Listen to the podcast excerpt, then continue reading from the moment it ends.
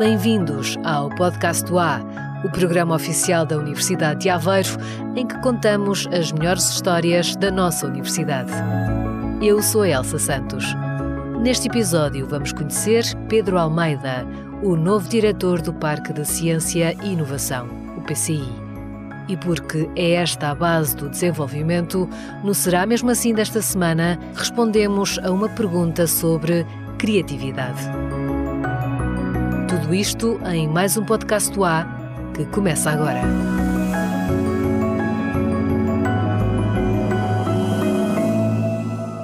Vamos a isso.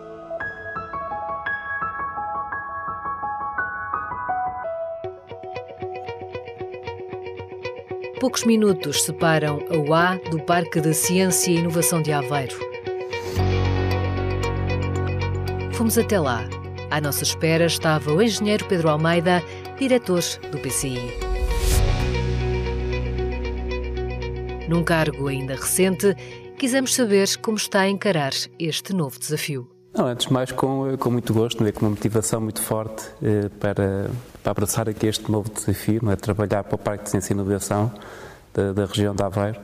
Eh, eu, a nível também daquilo que é a minha formação profissional e, eh, e, também a minha formação académica, sempre estive ligado à área das tecnologias e à área de investigação. Eh, tenho vindo, é, digamos, a, a transitar aqui um bocadinho das, das, diferentes fases desses processos de investigação, porque comecei como investigador, propriamente dito. Depois houve uma altura também criei uma, uma pequena empresa, uma spin-off da, da Universidade de Aveiro, que já trabalhava um bocadinho aos temas que também estão relacionados aqui com o parque, que é a transferência de conhecimento e tecnologia. Depois, mais tarde, eh, estive e ainda continuo um bocadinho num grande centro de investigação alemão, não é? que é a Fraunhofer Portugal. Sempre tive um carinho muito grande por Aveiro é? e ter a oportunidade também de voltar aqui para, para a região de Aveiro e dar o meu contributo para dinamizar todo este ecossistema de empresas e inovação, para mim é algo que é, é, muito gratificante. A experiência numa grande empresa internacional como a alemã Fraunhofer deu-lhe uma nova visão sobre o mercado de trabalho e sobre o mundo. Comparando uh, a fase em que eu entrei para a universidade, é que foi em 94, já lá vão quase 30 anos não é, que entrei para a universidade, a realidade naquela altura era muito, muito diferente. Uh, isto tem muito a ver também com toda a transformação que houve ao nível das comunicações não é, e a facilidade de comunicar e de aceder à informação. E hoje em dia, não é, isto é importantíssimo para qualquer atividade, não só do PCI, mas da própria universidade, das empresas, o facto de nós estarmos ligados em redes, não é? o facto de nós conhecermos a realidade dos outros países, estamos em contacto com pessoas de outros países não é? que estão a viver numa realidade diferente, não é? um contexto cultural também diferente, é importantíssimo para o sucesso das organizações, é? porque hoje em dia tudo isto trabalha de uma forma integrada. É? Eu diria que é impossível uma organização conseguir vencer, não é? ter muito sucesso se viver isolada não é? no seu ambiente. E daí que toda esta visão global é importantíssima também para, para qualquer atividade. Eu, eu, digo isto porque aqui no PCI também parte do trabalho que eu estou a fazer neste momento tem a ver precisamente com a organização dos processos e com a forma de como o PCI trabalha. Licenciado em Engenharia Eletrónica e Telecomunicações na UA, conta com o percurso de grande sucesso sem nunca perder a ligação à universidade. Neste regresso a Aveiro e à frente do PCI, Pedro Almeida trouxe consigo a vontade de fazer mais e melhor e em alguns meses já conseguiu grandes mudanças. Quando iniciei funções, eh, que, temos que admitir que a posição do PCI, do era relativamente frágil, quer do ponto de vista financeiro, quer do ponto de vista da sustentabilidade, eh, mas felizmente consigo dizer hoje é, que a realidade mudou eh, completamente. Financeiramente, hoje, o PCI é uma instituição muito sólida, nós temos já um volume de tesouraria bastante interessante é? para aquilo que é a nossa operação, para aquilo que é a nossa dimensão eh, e conseguimos também, neste espaço de tempo, fazer aqui uma reestruturação daquilo que é o, o projeto de financiamento da operação do Parque de Ciência e Inovação, eh, que nos permitiu também não só ter resultados positivos já em 2021, mas também ficarmos com sustentabilidade assegurada até junho de 2023, que não é, não é tão distante quanto isso, entendem? Mas, mas pelo menos dá eh, para a equipa se focar naquilo que é efetivamente importante, que é também começarmos a construir o futuro do parque para os próximos cinco anos. Planos a longo prazo com objetivos bem definidos rumo ao crescimento e ao sucesso do PCI. A nossa ambição é, agora nos próximos três anos, eh, continuarmos aqui o projeto de, de imobiliário, digamos, do, do parque, com a construção de novos edifícios, eu diria, à partida são três edifícios não é, que devem surgir no parque durante este horizonte temporal. Um deles já está numa fase mais avançada em termos de planeamento, em termos de projetos de arquitetura, projetos de, de construção é, do edifício, que é um edifício para a área da, energia e do mar, já, já temos o processo todo eh, orientado do nosso lado, mas obviamente depois também neste tipo de operação eh, há aqui, digamos, algumas condicionantes que têm a ver com a forma como se vão financiar depois estes projetos de investimento e que até no caso concreto deste edifício ele só irá ser financiado no próximo programa quadro, que é no Portugal 2030.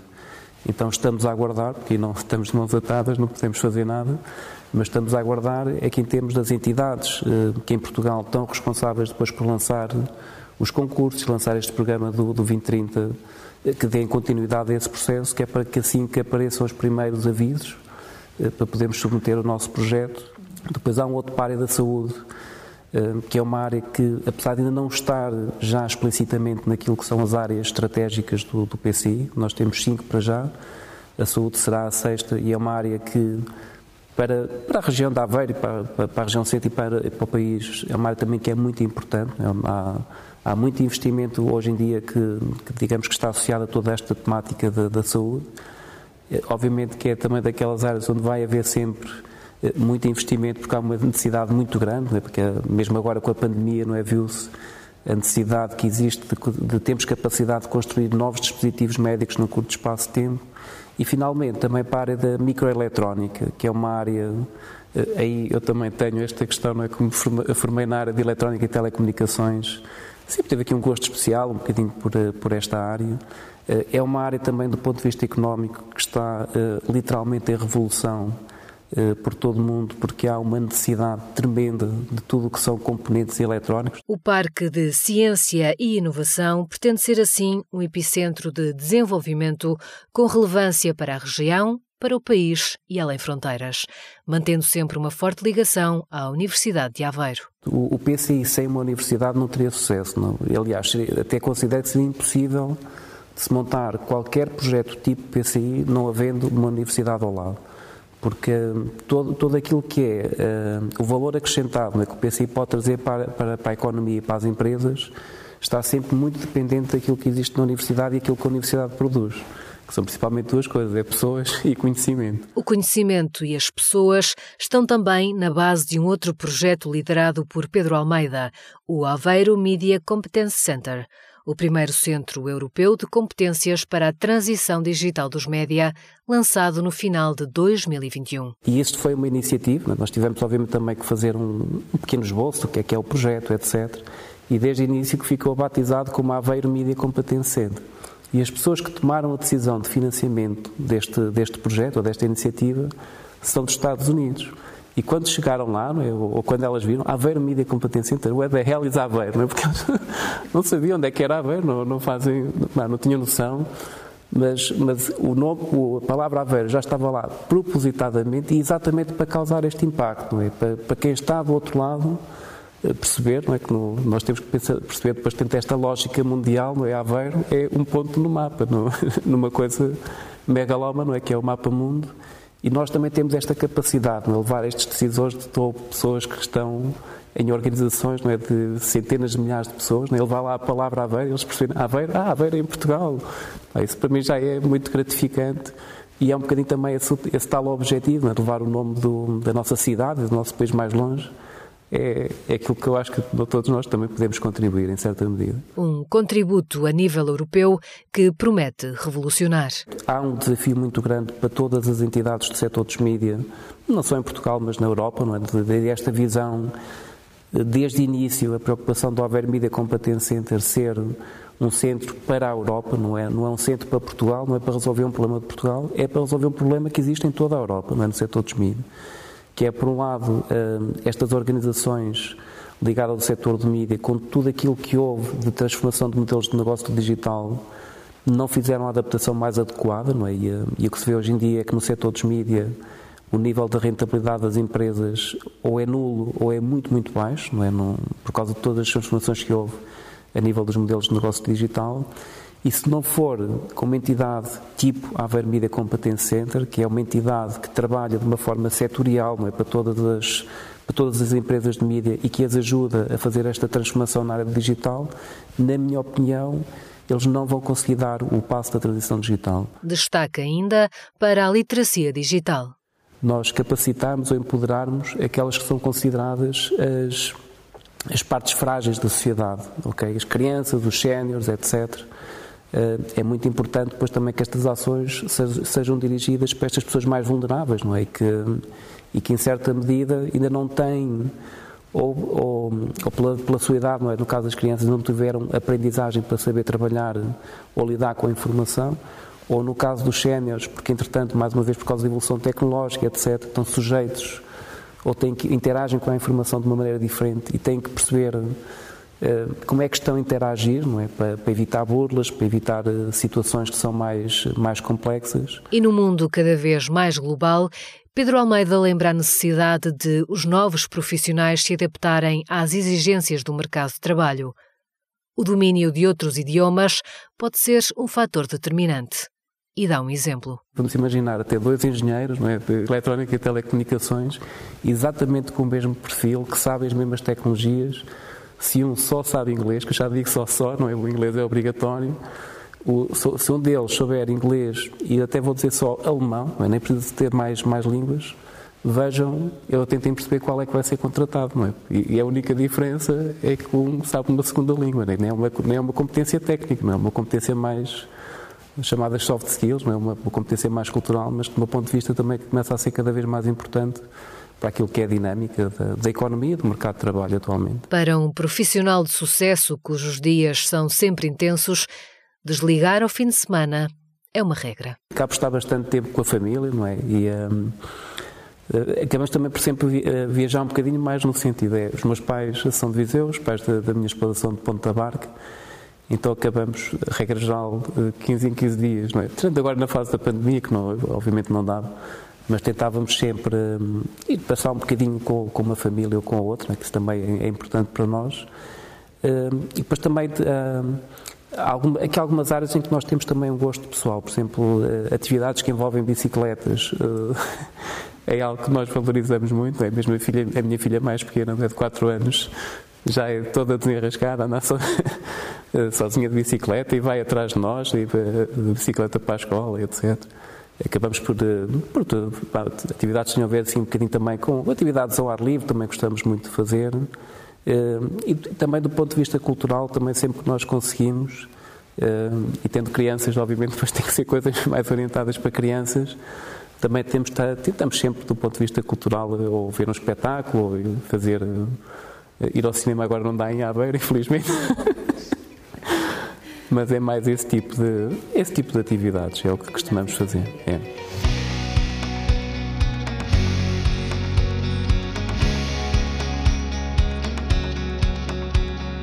O equilíbrio fundamental que permite a Pedro Almeida, diretor do PCI, manter a energia e a capacidade para responder aos muitos desafios de alguém que tem como missão construir o futuro.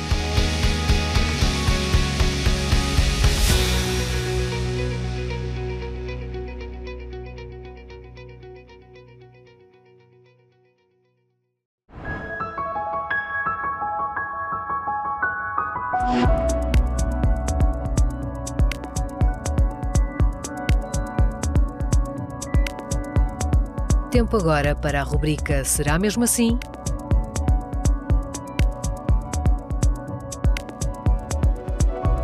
A criatividade é um ingrediente essencial para a evolução do mundo. No entanto, há quem acredite que essa capacidade não está ao alcance de todos. Será mesmo assim? Fomos saber o que pensam os estudantes da UA. não somos todos iguais, há pessoas mais criativas que outras à partida, mas, mas acho que as nossas experiências e as nossas vivências moldam muito daquilo que somos e por isso é uma coisa que se pode desenvolver e podemos melhorar ao longo do tempo. Tem que nascer connosco, mas também trabalha-se muito e muitas vezes é no trabalho que ela aparece e é no trabalho que nós treinamos começar a pôr essa criatividade em prática sem temos que ficar presos ou às vezes as coisas saem naturalmente, mas é preciso sempre muito trabalho para conseguir que ela seja funcional. Acho que temos que experimentar várias atividades, fazer uh, novas coisas, ter novas experiências. Acho que assim vamos ter mais conhecimento sobre tudo um pouco e vai nos permitir ser mais criativos. Fabiana Reis, Rafael Rolo e Carolina Costa, estudantes da Universidade de Aveiro. E para saber o que diz a ciência, passo a palavra a João Afonso Correia. A criatividade é inata, mas pode ser desenvolvida. Será mesmo assim? Responde Inês Guedes de Oliveira, professora do Departamento de Comunicação e Arte da Universidade de Aveiro. Eu, eu diria que sim, que a criatividade é inata, sim, na medida em que a criatividade é uma capacidade humana, é uma capacidade inerente ao ser humano. Eh, comparável, por exemplo, com a capacidade de inteligência ou da memória. Portanto, isto significa que se não houver nenhum dano, se o ser humano nascer com todas as suas, as suas qualidades, todas as suas competências, a criatividade está lá, como a inteligência e como a memória. Eu diria que a criatividade, embora seja inerente ao ser humano, e tal como a inteligência ou a memória, não se ensina, não, não, não se aprende nem se ensina mas desenvolve-se e promove-se. Uh, há exercícios, há formas de promover e desenvolver a criatividade, exatamente como se, há exercícios e formas de se promover e desenvolver a memória e a inteligência. Como é que nós então podemos fazer isso? Ou o que é que se desenvolve? Na criatividade não se desenvolve a criatividade por si só, tu corre. Desenvolvem-se competências e capacidades que são inerentes à criatividade por exemplo, desenvolve-se a capacidade crítica, desenvolve-se o pensamento divergente, desenvolve-se a fluidez e a flexibilidade do pensamento, desenvolve-se a imaginação, a originalidade, a capacidade de gerar ideias, a capacidade de questionar aquilo que toda a vida nós ouvimos dizer que está que é como certo e é correto. Uh, desenvolve-se também a, capacidade de de questionarmos eh, se tudo o que ouvimos, tudo o que dizemos, não há outra forma de o fazer ou não haverá outra forma de o pensar. E como é que se promove, então, ou como é que se desenvolve? Desenvolve-se promovendo estas características através de situações, problemas que são colocadas, através de exercícios criativos, através de questões desafiantes, através da interação e de partilha de ideias, num, em ambientes que sejam descontraídos, que sejam informais, que não sejam avaliadores, mas sejam desafiantes, que sejam lúdicos. Enfim, uh, desenvolve-se e promove-se, ajudando também a superar os próprios bloqueios, uh, ajudando a que as pessoas tenham mais confiança em, em estar abertos, ter mais confiança e estar abertos a questionar o que é dado como certo e a procurar novas perspectivas das questões.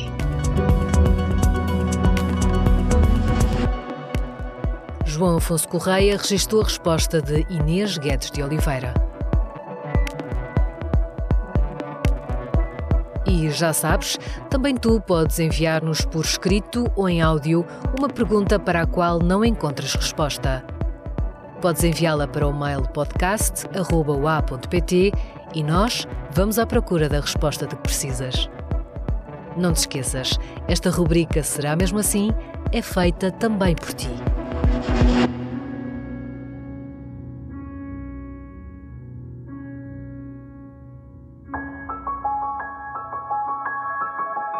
E até ao próximo episódio, podes ajudar-nos a tornar o programa mais conhecido. Recomenda o podcast A aos teus amigos, ajuda-os a encontrar o programa no Spotify ou na Apple Podcasts. também podes partilhar este episódio nas tuas redes sociais. O podcast A é feito pelos Serviços de Comunicação, Imagem e Relações Públicas da Universidade de Aveiro, com realização da empresa produtora 366 Ideias. Para mais informação, sempre atual, sobre a Universidade de Aveiro, podes passar pelo site ua.pt. Para saber mais sobre o programa, vai até ua.pt barra pt barra podcast. Este é o nosso ponto de encontro, aqui mesmo no Podcast do A.